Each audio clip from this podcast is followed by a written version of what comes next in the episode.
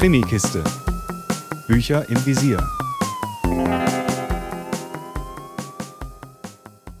Hallo zu einer neuen Krimikisten-Folge.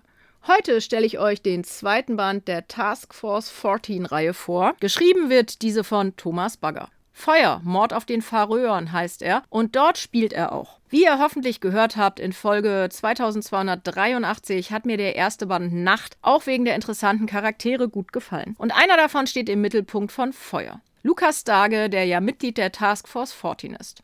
Er wird gemeinsam mit der Rechtsmedizinerin Sietzel Jensen auf die Färöerinseln geschickt, um einen bizarren Mord zu untersuchen. Vier tote Priester werden in einem wahren Blutbad in der Kirche aufgefunden. Ein fünfter Priester, der anscheinend auch dort gewesen zu sein scheint, ist spurlos verschwunden. Ist er der Täter oder konnte er fliehen? Ist es ein ritueller Selbstmord oder was steckt dahinter?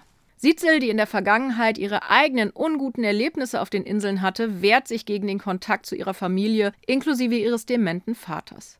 Das ist nicht so einfach, weil ihr Bruder auch auf den Färöern liebt und Polizist ist, also dort vor Ort Polizist ist. Sie ist also gezwungenermaßen mit ihm in Kontakt und muss mit ihm zusammenarbeiten. Dabei kommen natürlich auch Erinnerungen hoch und man bekommt eine Ahnung davon, was in der eingeschworenen Gemeinschaft, naja, dass da so das ein oder andere unter den Teppich gekehrt worden ist und vielleicht auch noch wird. Aber auch Lukas Dage ist das Produkt seiner Vergangenheit, was im ersten Band schon angedeutet wurde. Dieses Mal erfahren wir Leser mehr darüber und auch, wieso er so exzentrisch ist, wie er ist und wie er sich verhält. Mit seiner Art eckt er auch dieses Mal öfters mal an und eigentlich will er nur den Fall lösen und dann schnell weg von diesen Inseln, was sich als gar nicht so leicht herausstellt.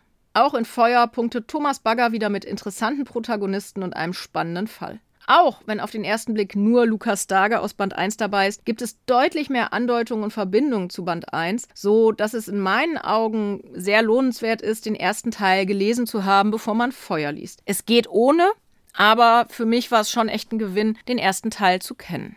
Durch die vielen Andeutungen und Indizien rätselt man natürlich mit, was hinter dem Vierfachmord oder Selbstmord stecken könnte und welche Bedeutung Sietzels Vergangenheit für die Ermittlungen und eventuell auch den Fall hat auch da man lange nicht weiß, was da überhaupt passiert ist. In einigen Abschnitten wird auch von einem Jungen in einem Waisenhaus und einer Pflegefamilie erzählt. Auch da ist lange nicht klar, auf was dieser Erzählstrang herausläuft.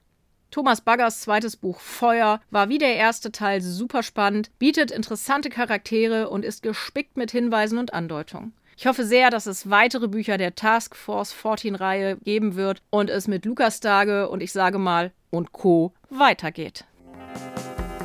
Mehr Infos unter www.krimikiste.com.